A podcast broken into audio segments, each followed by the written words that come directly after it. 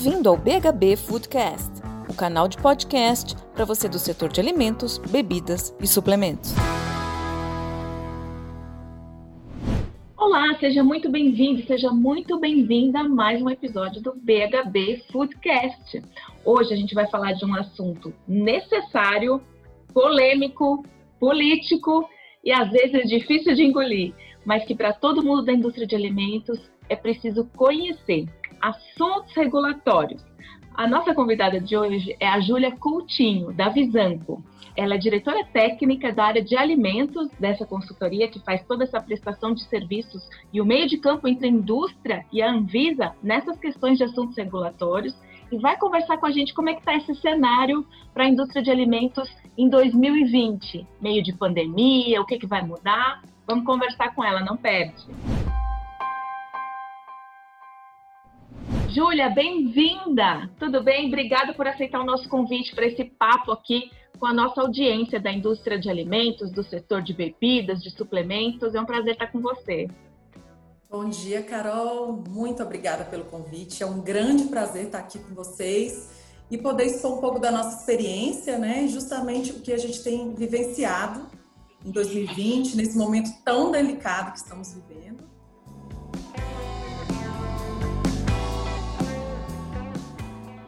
Para a gente começar e aquecer esse papo aqui, é, te contar assim, um, qualquer indústria de alimentos que a gente vai, num brainstorm de inovação, quando chega a pessoa da área de regulatórios, poxa vida, lá vem o. É quase que o apagador de incêndio, né? A pessoa que diz que não vai dar certo, que não pode, que é aquilo, que, é, que isso dá até raiva muitas vezes para quem é da área de comunicação e marketing, ter que lidar com essas questões.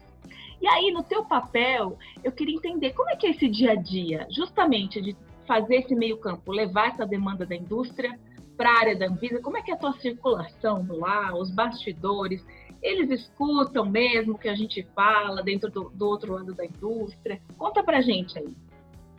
Carol, realmente é um desafio, porque se a gente fosse basear apenas no que a legislação diz, é bem complicado, porque a, a legislação sanitária ela é positiva.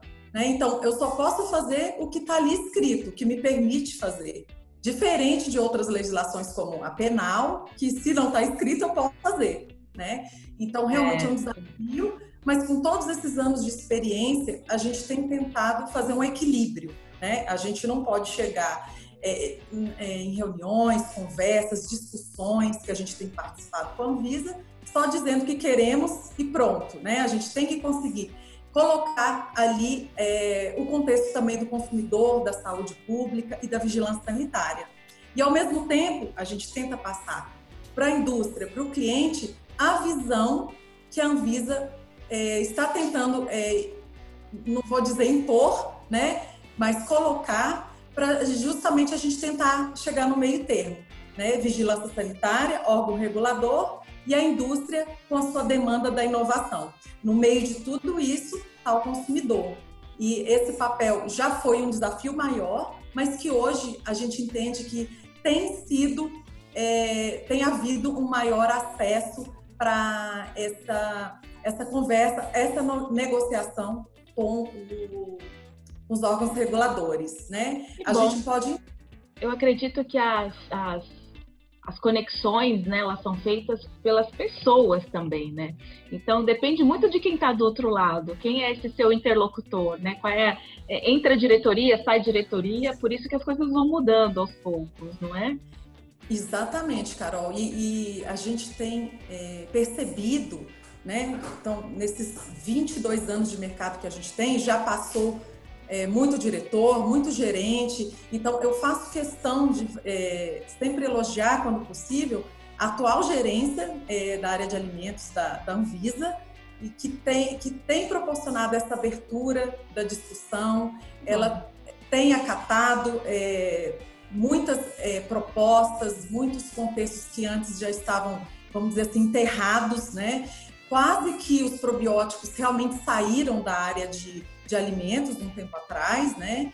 E, e a, a, gerente atual da área de alimentos, a, a doutora Talita, ela tem pegado, tem pego essa bandeira da indústria, tentando conciliar da melhor forma aquela questão que eu disse antes de saúde pública, vigilância sanitária, consumidor e inovação da indústria. Então, realmente vivemos o melhor momento na Anvisa nessa, na área de alimentos. Então, uma outra coisa bem legal que tem acontecido, que aconteceu, é que existe um sistema online, que é relativamente recente da Anvisa, que é o Solicita, e a Anvisa tem, ampliou, tem tentado ampliar ao máximo as, as, petições que agora podem ser feitas de forma online, justamente para a gente não precisar ir até a Anvisa, entregar papel. E o objetivo é de que até o final do ano é, chegue a 86%, e hoje estamos entre, em torno de 60% a 70% dessas petições podem ser feitas todas pelo sistema Solicita. Isso não é o máximo?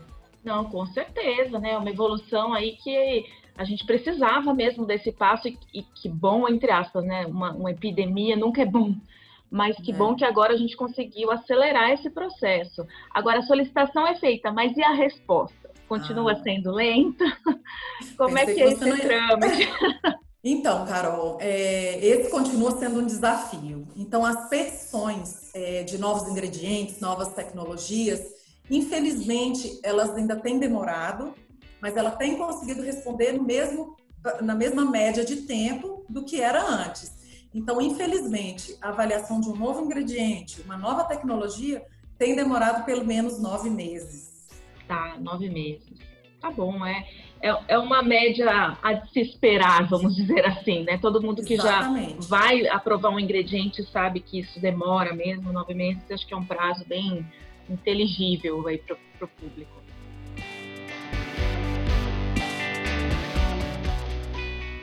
Agora vamos falar do cenário. O que está rolando de mais quente aí dentro dessas mudanças e transformações? Um dos temas que eu queria te perguntar muito, a gente até conversou aqui com produtores de plant-based de algumas marcas é, que estão trabalhando muito com isso, é essa questão é, das proteínas vegetais. Né? Eu, eu te, te, teria duas perguntas para te fazer em relação ao plant-based na área regulatória. A primeira delas é como é que fica a questão é, dos nomes dos produtos. Eu tenho um hambúrguer, que hoje eu chamo de hambúrguer, mas ele não tem carne, ele é plant-based, mas eu chamo ele de hambúrguer sabor carne. Eu tenho um nugget que eu produzo, e ele vai ter esse nome de nugget porque é assim que o consumidor conhece, e ele é um nugget sabor frango, mas não existe frango dentro daquele produto. Como é que está essa discussão com a, com a Anvisa? Porque, como você falou, a legislação ela é positiva, mas as indústrias estão trabalhando dessa forma e, e algumas correndo risco, não é isso? Uhum. É, com relação à nomenclatura, é sim o primeiro desafio que, que eu vejo em termos regulatórios, porque em sendo positiva a legislação, se eu tenho a definição, tem que exatamente seguir o que está ali na definição.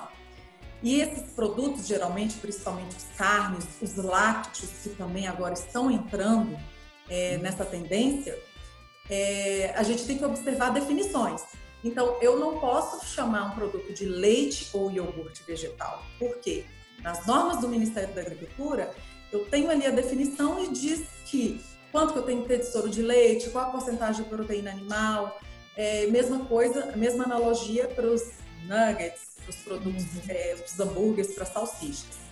Então, é, esse é um, um engestamento da nossa legislação, e aí eu já tenho que fazer referência ao Ministério da Agricultura, e o Ministério da Agricultura fica ainda um pouco mais complicado, porque ele tem é, é uma norma é, muito engessada, que chama, que, é, que tem o nome de RISCOA, e ali, como, como é um decreto-lei, ele fica muito menos maleável. Né? Então, as definições, a maioria estão ali e a gente tem que obedecer. Por outro lado, não dá, como a gente falou, para negar as inovações da indústria. Então, é, é, um, é um momento de, de discussão, a Anvisa está muito aberta para essas discussões, é, é, praticamente semanalmente ela está abrindo um webinar para as associações, nós, como consultoria é, há muito tempo no mercado, temos sido, sido convidados para essas discussões e acho que o termo, os termos, o uso dos termos tem que ser um ponto para a gente levar e discutir com a Visa.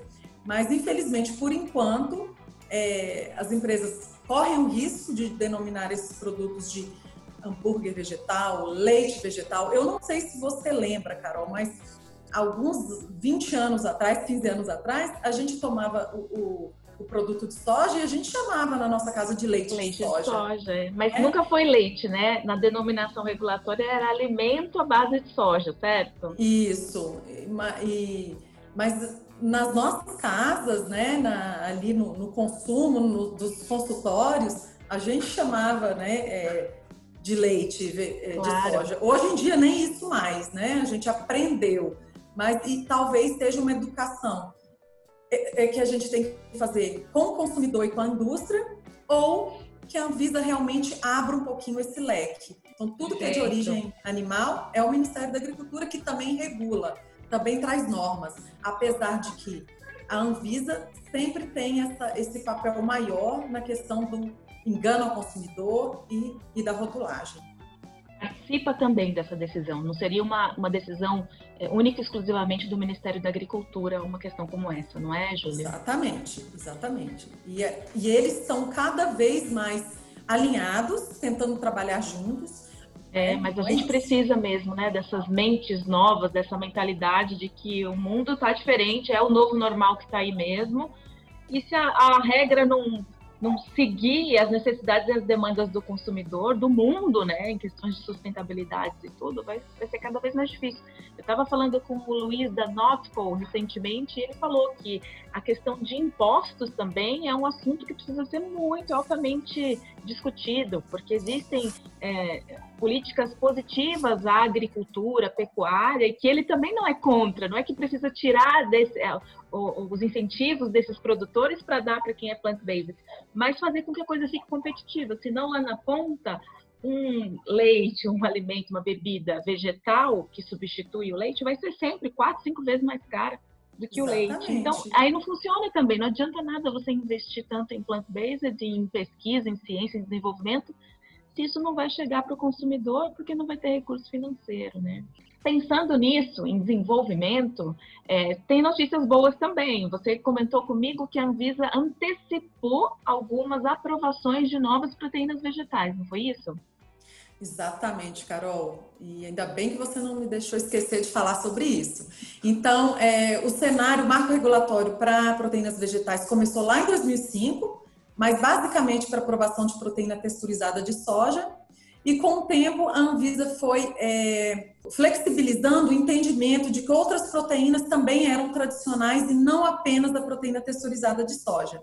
Então, a proteína do arroz e a proteína do milho também, antes desse novo marco regulatório de 2018, eram consideradas proteínas é, vegetais tradicionais que poderiam ser utilizadas tranquilamente.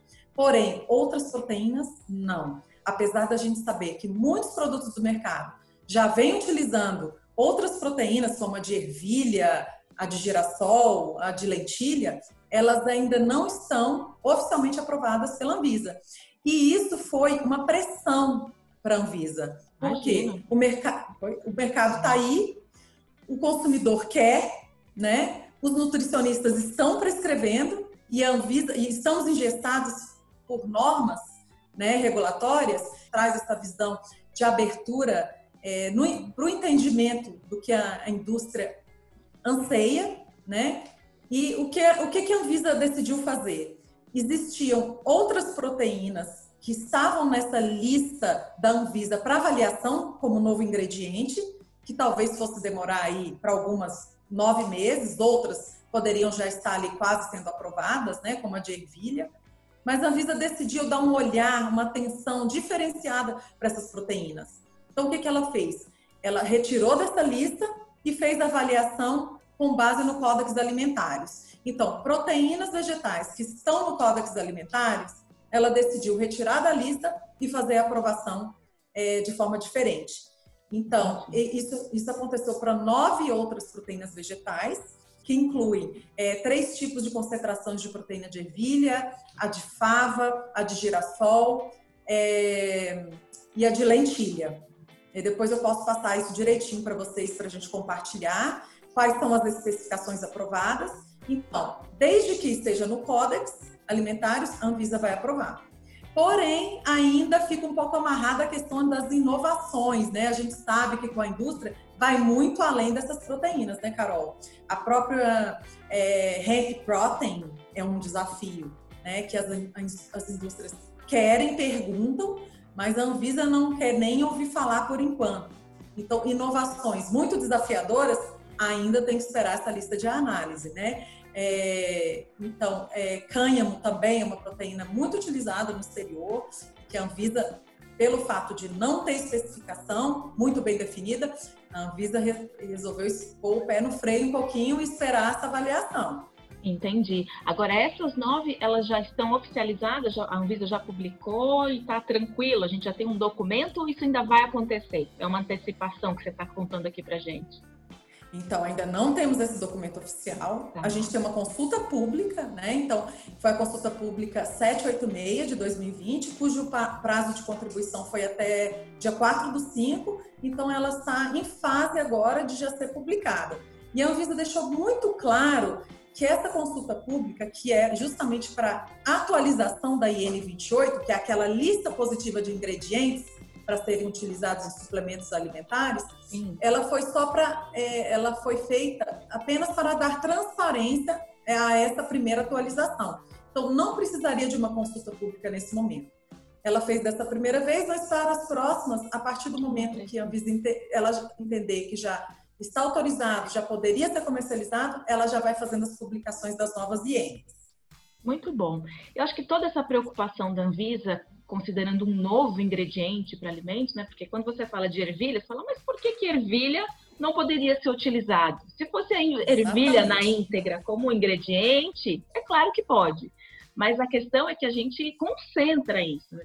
Você faz uma proteína Exatamente. texturizada, está alterando ali as, as, características daquele alimento, da molécula, e isso pode ter um resultado diferente para a saúde humana que eu acredito que é um pouco do caminho da, do clean label, né, Júlia? A gente é, vê um movimento forte da indústria de alimentos também, desenvolver produtos, a indústria de ingredientes fortemente, para trazer soluções naturais que substituam alguns aditivos em produtos alimentícios. Então, um exemplo clássico, a aipo, alecrim, algumas especiarias que estão sendo concentradas de formas diferentes para serem aplicadas nos alimentos para substituírem ali é, aditivos que possam dar um shelf life melhor, uma proteção de segurança alimentar para um alimento carne algum tipo de produto.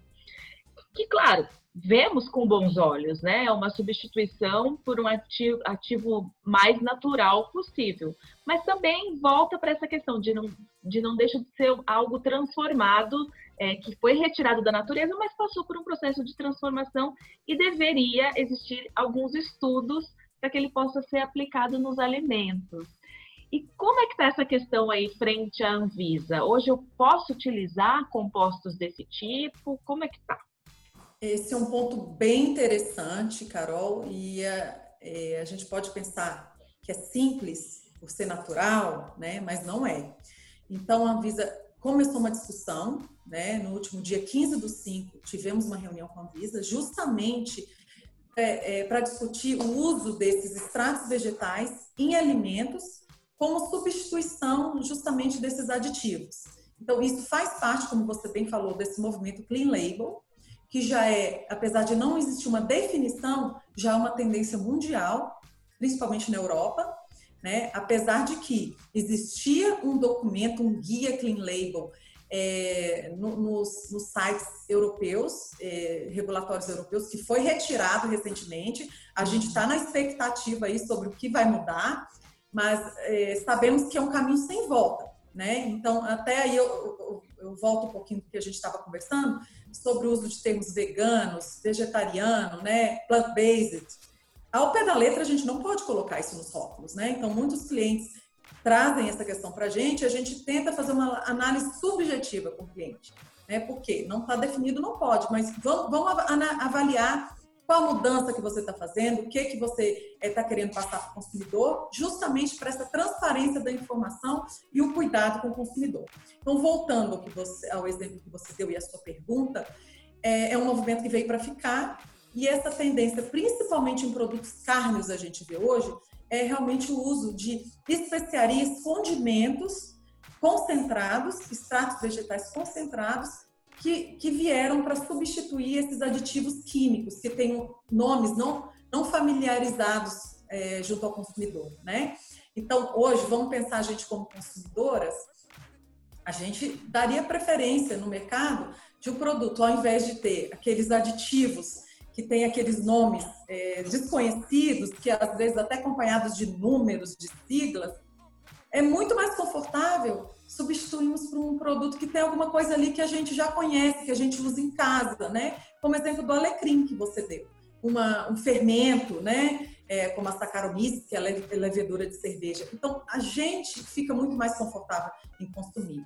Mas a Anvisa, que é o nosso órgão de proteção à saúde, qual é a sua preocupação?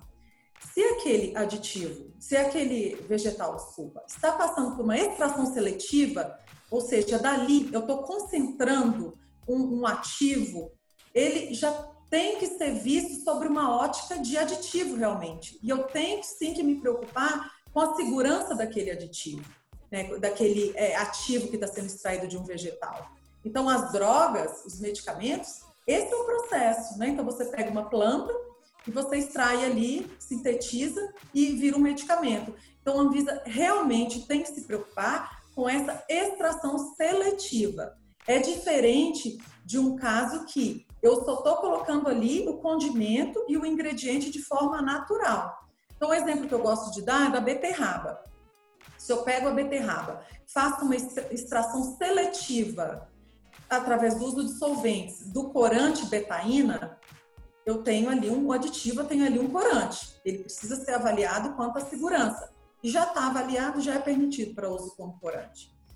Agora, se eu não tenho essa extração seletiva, então continuo tendo a beterraba. Se eu concentro essa beterraba e o, é, o, o, o nível final de consumo é maior do que o recomendado para vegetais, para essa classe de vegetais, vamos supor, fica muito maior do que cinco beterrabas, o que o, o consumidor, de acordo com, com a, a, a POF, do IBGE, é o que o brasileiro consome mais ou menos de, de beterraba.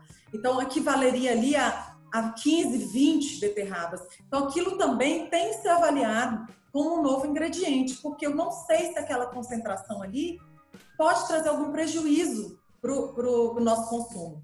Já se no, no, no cenário mais confortável equivale àquela dose de beterraba que eu consumo por dia, ok, aquilo ali poderia ser um ingrediente, mas a Anvisa realmente tem que ter o cuidado com esses extremos. Perfeito. E aí o que está sendo discutido pela Anvisa é que cada, cada novo ingrediente seja tratado dessa forma mesmo, precisa de um processo de aprovação pela Anvisa e não esteja naquela lista de já pré-aprovados. Eu acho que a Anvisa vai chegar a um, um, um termo intermediário para dizer que, olha, se o seu produto, se o seu ingrediente que você quer vender para a indústria é, de carnes, por exemplo, ele não passa por essa extração seletiva, ele não tem uma concentração é, acima do que a população já consome, ok, você não precisa provar. Ele é tradicional e você vai colocar ali na lista como ingrediente. Já se ele desempenha uma função tecnológica ele foi é, passou por uma extração, uso de solventes ou uma concentração muito acima é, do que a gente está acostumado a consumir, do tradicional, sim, ele teria que passar por uma avaliação da Anvisa e talvez até ser considerado como um aditivo e atender todos aqueles requisitos que a gente tem que apresentar para a Anvisa para aprovação de um novo aditivo. Entendi cada vez mais desafiador mesmo em trazer a inovação, a naturalidade, o plant-based eh, para a indústria de alimentos. Eu, eu, lembro muito de um termo agora que é o Whole Food Innovation, que é você trabalhar mesmo com a inovação dentro do, da indústria de alimentos, mas com os alimentos de forma integral.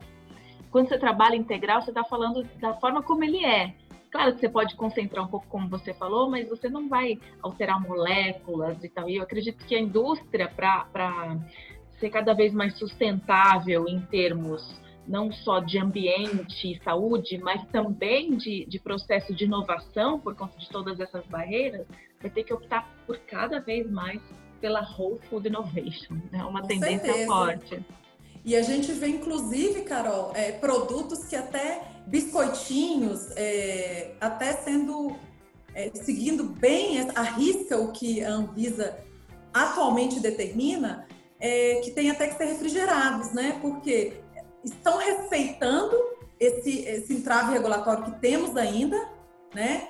E utilizando é, é, esses whole foods né, da forma mais natural possível, mas que essa vida de prateleira, às vezes, justamente por não modificarem a molécula, essa vida de prateleira cai muito. Então, estão indicando a refrigeração desses produtos. O que, para mim, é sensacional, né? É a indústria também, a inovação, tentando pôr um pouquinho o pé no freio até esperar que isso seja regulamentado. Sim, é uma saída de fato, mas se a gente pensar na cadeia do frio, aí você também tem uma, um, uma outra olhar falando na sustentabilidade não é o melhor caminho, você está gastando mais energia. Enfim, né, Julia, é um, é um dilema muito grande. É, ah, sempre tem os prós e os contras, os né? Contras. Em tudo que a gente pensar.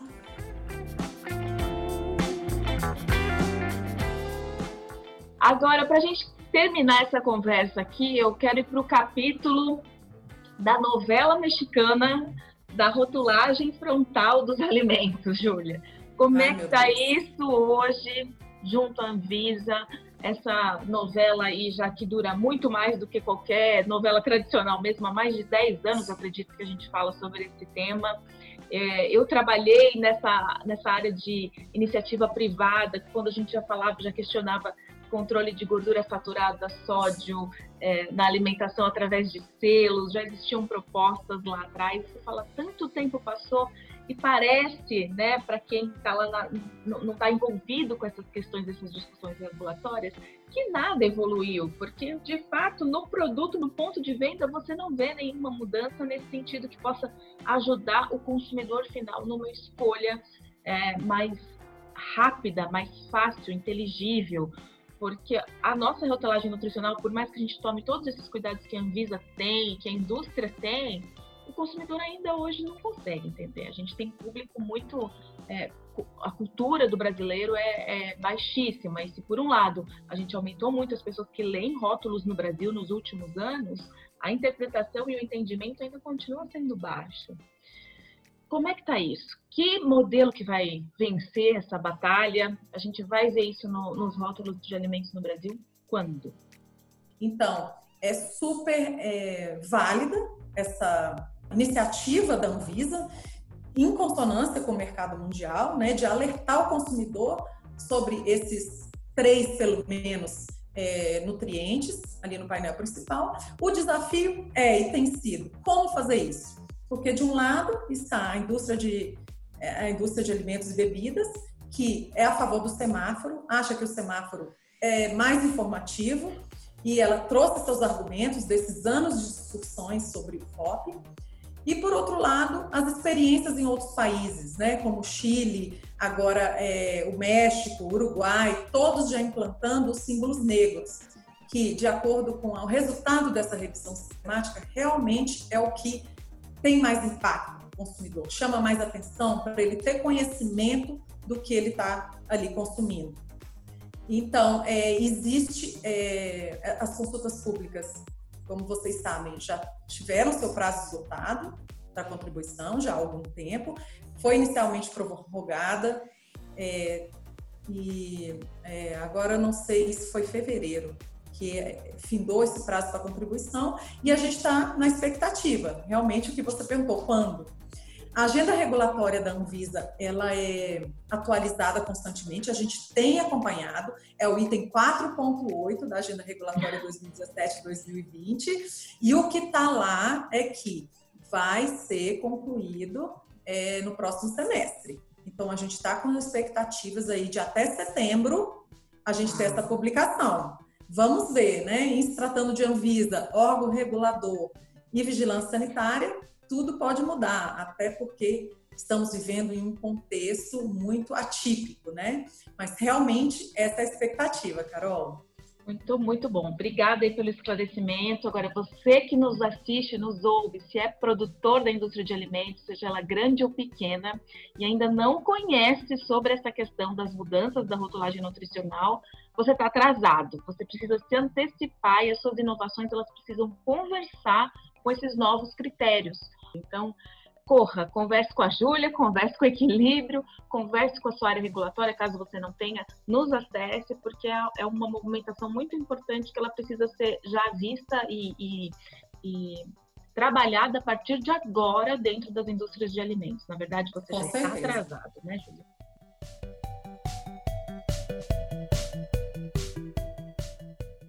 Queria te agradecer muito por esse papo, acho que foi bem esclarecedor. Vou deixar aqui no nosso é, YouTube os teus contatos, o link para a Visanco, para todo mundo conseguir te encontrar também. Quero agradecer tá bom, você, que é a nossa audiência é, desse podcast, que você possa enviar essa conversa para mais pessoas da área de alimentos que você acredita que precisam entender mais esse cenário regulatório, é, mesmo que não sejam pessoas da área regulatória, porque aqui a gente tentou trazer numa linguagem bem simples para que todo mundo pudesse entender o que está se movimentando aqui no Brasil. Obrigada, Júlia. Obrigada a você e estou à disposição aí para a gente ir atualizando esse cenário regulatório. Combinado. Beijo. beijo, até a próxima. Tchau, até. Tchau.